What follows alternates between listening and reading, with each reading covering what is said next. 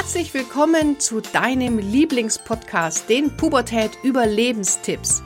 Mein Name ist Kira Liebmann und als Motivationscoach und Jugendexpertin helfe ich Eltern, die Pubertät zu überstehen, ohne dabei wahnsinnig zu werden. Ich arbeite ja immer mit Familien und die Eltern kommen zu mir, weil sie sich Veränderung für ihr Kind wünschen und gehen aber immer mit einer eigenen Veränderung nach Hause, weil es in meinen Augen nichts bringt, nur mit den Kindern und Jugendlichen zu arbeiten. Das ist wie ein Alkoholiker auf Kur zu schicken und dann kommt er zurück und geht dann wieder in die gleichen Kneipen, sondern es geht darum, in der ganzen Familie, in dem ganzen System eine Veränderung voranzutreiben. Und deswegen kannst du immer nur das verändern, was du beeinflussen kannst. Und das ist dein Verhalten als Elternteil.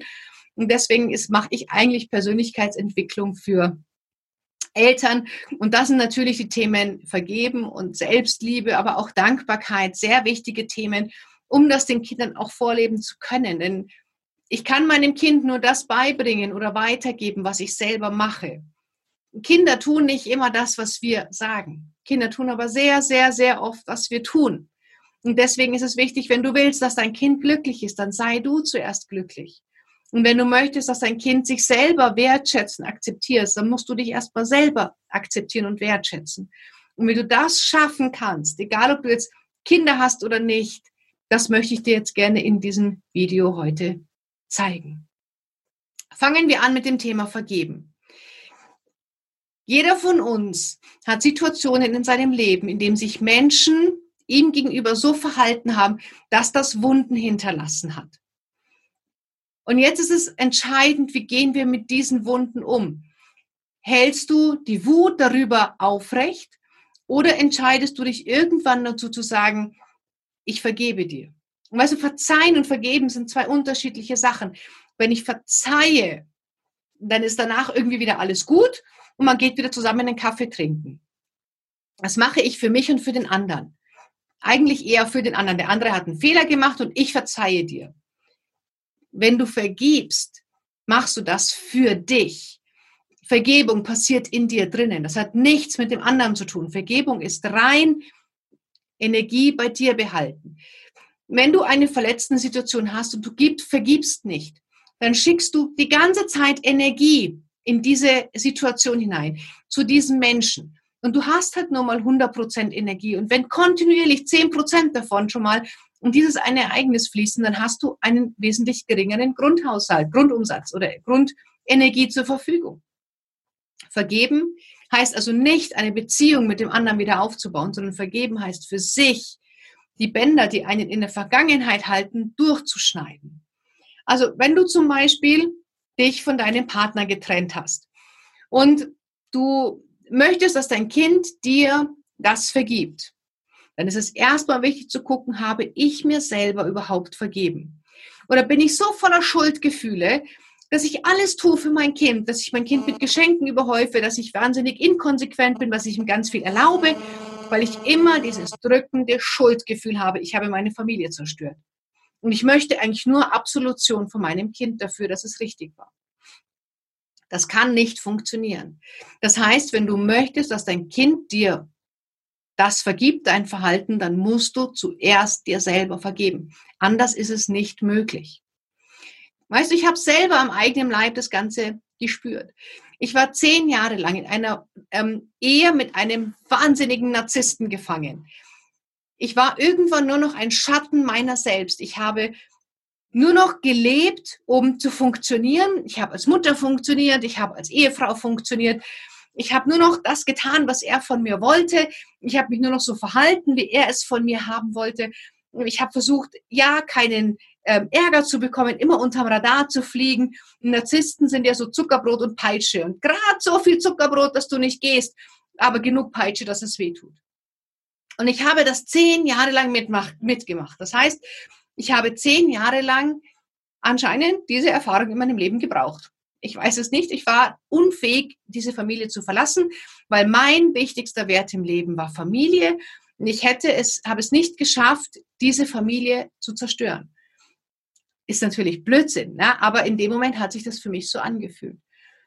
Und das Ende vom Lied war dann, dass mein Ex-Mann und meine damals beste Freundin hinter meinem Rücken eine Affäre angefangen haben.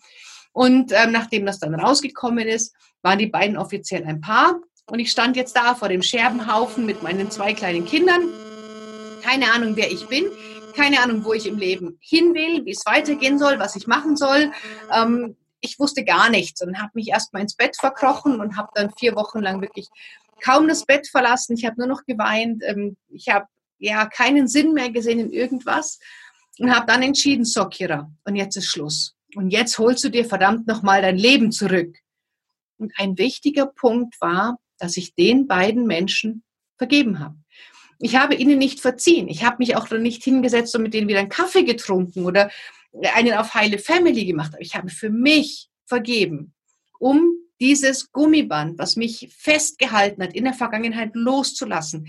Wenn ich nicht vergeben hätte, dann wäre ich irgendwann alt und hässlich und verbittert geworden und wäre nicht in der Lage gewesen, mein Leben unabhängig von dem Verhalten von anderen Menschen aufzubauen. Und deswegen ist Vergeben tatsächlich unglaublich wichtig. Vergeben heißt auch, ja, in der Lage sein, ohne diesen Schmerz, ohne diese Verletzung weiterzumachen. Das Leben trotzdem genießen zu können und dass das auch völlig in Ordnung ist. Auch ein wichtiger Punkt zum Thema Selbstliebe ist Dankbarkeit. Das hast du bestimmt auch schon gehört, dass Dankbarkeit, ja, wir sollen dankbar sein. Dankbarkeit ist das wichtigste Gefühl, was wir haben. Wir sollen dienen und für das dankbar sein, was wir haben. Jetzt bin ich ein Mensch, ich weiß nicht, wie es bei dir ist. Ich bin ein Mensch, ich muss die Dinge verstehen. Wenn ich nicht weiß, warum, dann kann ich nicht einfach nur, weil jemand sagt, sei dankbar, kann ich nicht einfach sagen, okay, klar, oh, kein Ding, ich bin jetzt dankbar und dann bin ich, sondern wenn ich es nicht verstehe und den Hintergrund nicht kenne, dann kann ich es auch nicht sein. Und mir hat das niemand erklärt. Ich habe das selber dann irgendwann mir angelesen und in Gesprächen herausgefunden. Und ähm, ich möchte dir jetzt mal ganz kurz erklären, warum Dankbarkeit so wichtig ist. Wenn wir Menschen Dinge tun, gibt es dahinter immer eine treibende Kraft. Also jeder Gedanke hat nochmal einen Gedanken hinter dem Gedanken, nochmal hinter dem. Dem liegt so eine Urkraft, so eine treibende Urenergie zugrunde. Und die einzigsten zwei Emotionen, aus der wir Dinge machen, sind Angst und Liebe. Angst und Liebe sind die einzigsten zwei Emotionen, aus denen wir wählen können. Da hast du keinen Einfluss drauf. Du kannst aber durchaus bestimmen, für welche Emotion entscheide ich mich. Möchte ich aus Angst handeln oder möchte ich aus Liebe handeln?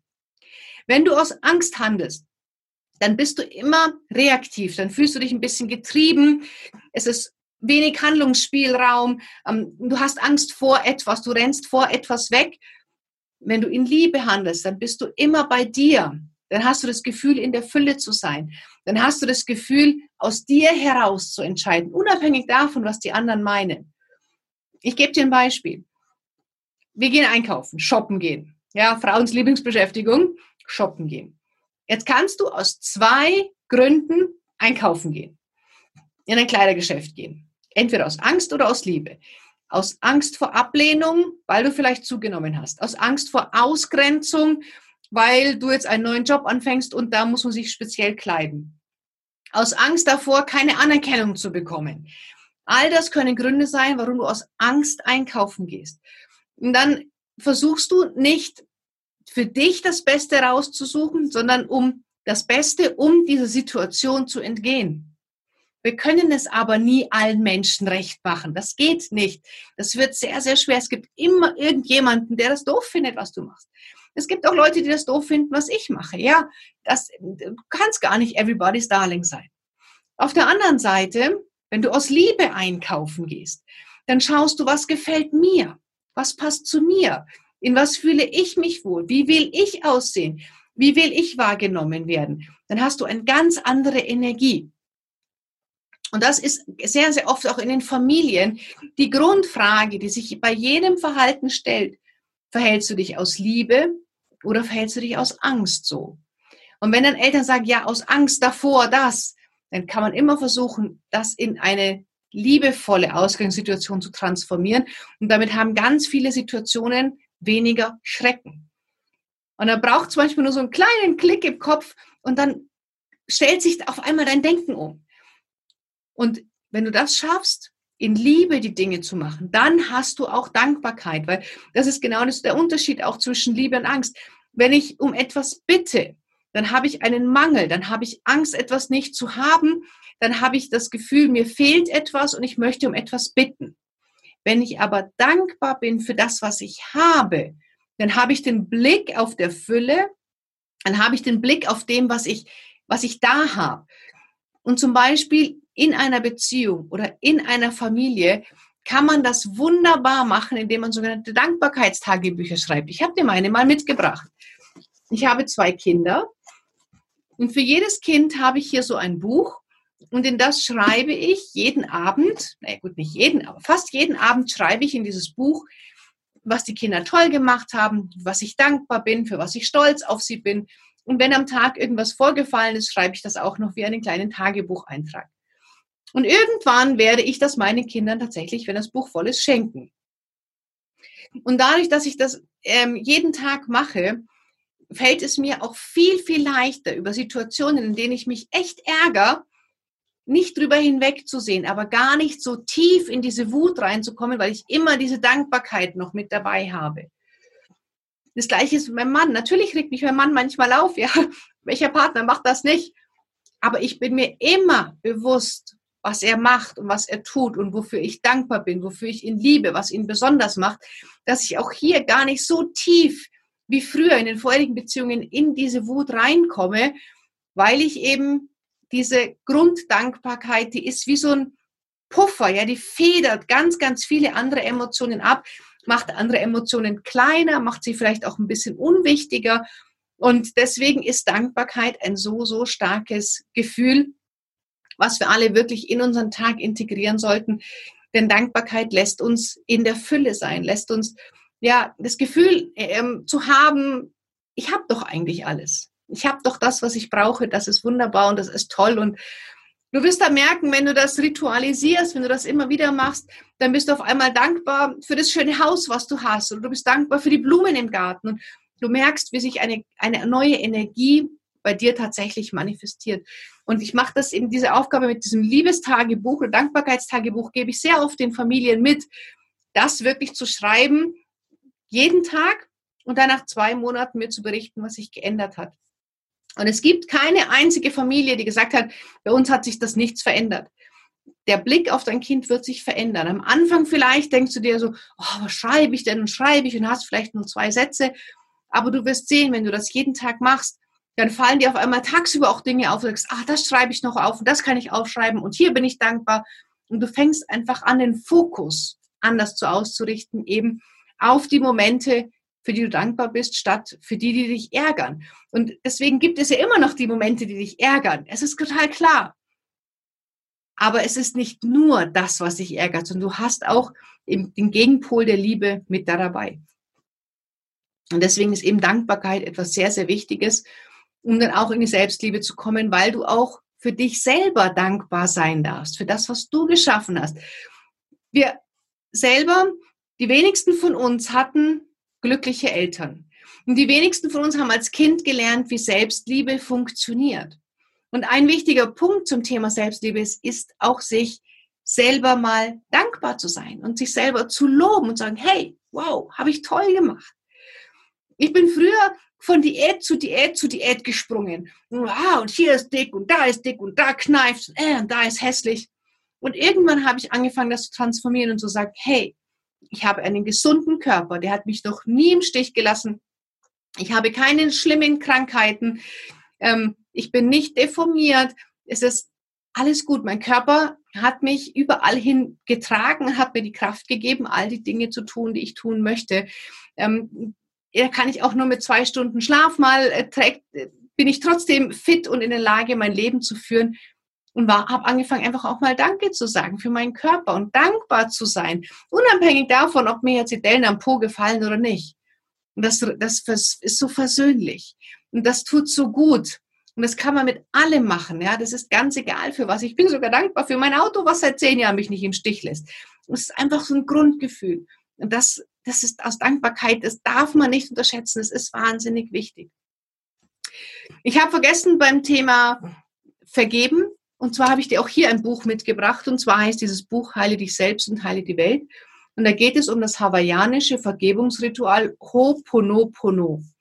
Und Ho'oponopono besteht aus vier Sätzen, die auch mit Dankbarkeit zu tun haben. Und das kann man immer und überall anwenden. Kannst du dir kaufen, es muss nicht das Buch sein, aber eben dieses Ho'oponopono, hawaiianisches Vergebungsritual. Das hilft dir sehr, sehr gut, ja, dich hier ähm, in Vergeben auch tatsächlich zu üben und dann auch richtig loslassen zu können. Und jetzt schaue ich mal kurz, genau. Und eben Vergeben und Dankbarkeit sind tatsächlich wichtige Grundpfeiler zum, zur Selbstliebe. Auch das Loslassen, das Loslassen von alten Ereignissen, das Loslassen von alten Glaubenssätzen, von alten Einstellungen, das Loslassen der Kinder, um sie auch wirklich ins Leben gehen zu können. Also nicht so krampfhaft festhalten aus Angst, ja, es könnte etwas passieren, sondern loslassen. Auch das hier passiert dann auch mit dem Grundgefühl der Liebe. Und dann kannst du auch Dinge gehen lassen, die dich blockieren und die dich hindern und die dir nicht gut tun. Manchmal klammern wir aber so fest daran, weil wir es halt kennen. Und der Mensch sucht sich nicht immer das aus, was einen glücklich macht. Der Mensch sucht sich sehr oft die Dinge aus, die ihm vertraut sind und die ihm bekannt sind. Und wenn du in einer Familie aufgewachsen warst mit, weiß ich nicht, wo man einfach an Dingen festgehalten hat, wo du ja Verhaltensmuster, die du aus deiner Familie kennst, die dir nicht gut tun. Du kannst sie aber nicht loslassen, weil sie dir eben vertraut sind. Und hier sollte man einem auch versuchen loszulassen, Dinge gehen zu lassen, Platz zu machen für etwas Neues. Funktioniert auch mit dem Ho'oponopono sehr gut und eben auch mit dem Dankbarkeitstagebuch, um dann neue, neue ähm, Verhaltensweisen, neue Glaubenssätze damit auch aufkeimen lassen zu können und Altes gehen lassen zu dürfen. Und dann wirst du anfangen, dich allmählich dann auch tatsächlich zu transformieren. Gesunder Egoismus ist etwas, was bei der Thema Selbstliebe wahnsinnig wichtig ist. Du bist der wichtigste Mensch in deinem Leben. Punkt. Und manchmal, ich meine, ich weiß, wovon ich spreche. Ich, ich stand in der Schlange von den wichtigsten Menschen meines Lebens, war ich am letzten Platz. Da kam jeder, da kamen die Katzen, da kam alles davor, bis ich irgendwann kam. Und es ist so wichtig, dass du der wichtigste Mensch in deinem Leben bist, dass du auch auf dich schaust, dass du schaust, wie werde ich glücklich. Weißt du, es bringt nichts, wenn du immer nur willst, dass die anderen glücklich sind. Dir muss es auch gut gehen. Und gerade in Familien sind die Mütter diejenigen, ja, die das alles zusammenhalten. Und wenn es dir nicht gut geht, wenn du nicht auftankst, wenn du nicht auf deine Ressourcen, auf deinen Energiehaushalt achtest, dann kannst du denen gar nicht die Kraft geben, die vielleicht die anderen von dir brauchen. Und das ist wahnsinnig wichtig, dass du das eben hier einen gesunden Egoismus lernst, dass du dich auch um dich selber kümmerst. Und das ist, gehört auch zum Thema Selbstliebe. Sich aufzuopfern für andere ist keine Selbstliebe. Das ist Aufopferung und dem sogar noch vielleicht die Erwartungshaltung, dass die anderen das wertschätzen, mit der Erwartungshaltung, dass die anderen ähm, dankbar sind. Das ist nicht Selbstliebe, das ist Aufopferung. Selbstliebe heißt es, auch für dich zu gucken, will ich das, tut mir das gut? Und wenn es dir nicht gut tut und wenn du es nicht willst, dann wahre deine Grenze und sag, nein, ich möchte das jetzt nicht. Und das ist auch völlig in Ordnung. Das darfst du, das musst du sogar machen. Und so schließt sich dann irgendwann dieser Kreis, also wenn du lernst zu vergeben, wenn du alte Dinge loslassen kannst, wenn du Dankbarkeit in dein Leben integrierst und wenn du schaust, dass du dich selber auch liebst und dass du ja dir selber einen gewissen gesunden Egoismus erlaubst, damit du auftanken kannst, damit du danach die Kraft hast, für andere wieder da zu sein. Dann kommst du auch in den, die Lage, ein selbstbestimmtes und glückliches Leben führen zu können, weil du dann einfach auch weißt, wie es funktioniert. Und gerade wir Eltern, wir haben da einfach eine ganz, ganz große Verantwortung unseren Kindern gegenüber. Und das heißt, wir wir sind die größten Vorbilder für unsere Kinder. Und wenn du das deinem Kind vorlebst, dann machst du das nicht nur für dich, sondern dann stärkst du auch gleich noch die nächste Generation und gibst dann deinen Kindern die Möglichkeit, das wieder weiterzugeben. Aber irgendeiner muss mal anfangen und warum denn nicht du mit dieser ganzen ja, Veränderung und dem Weg hin zu mehr, mehr zu dir selbst. Und es ist völlig in Ordnung, weil du bist total toll, so wie du bist. Du darfst es nur auch mal zeigen. Wir müssen das nicht immer verstecken und uns klein machen. Man darf auch mal durchaus zeigen, dass man toll ist. Und du darfst auch mal zeigen, dass du toll bist. Na, die Welt braucht dich. Und jetzt zeig es ihnen doch einfach mal. Und jetzt würde ich dich bitten, dass du dir als erstes mal aufschreibst, was du für dich jetzt sofort, also was du dich first für dich mitgenommen hast und was du auch umsetzen möchtest. Weil sehr oft hört man dann ein Video, ein Vortrag, ist im Seminar und geht raus und denkt sich, oh ja, total gut und das und das und das mache ich alles anders. Und damit überfordert man sich selber, sondern schreib dir das wirklich auf.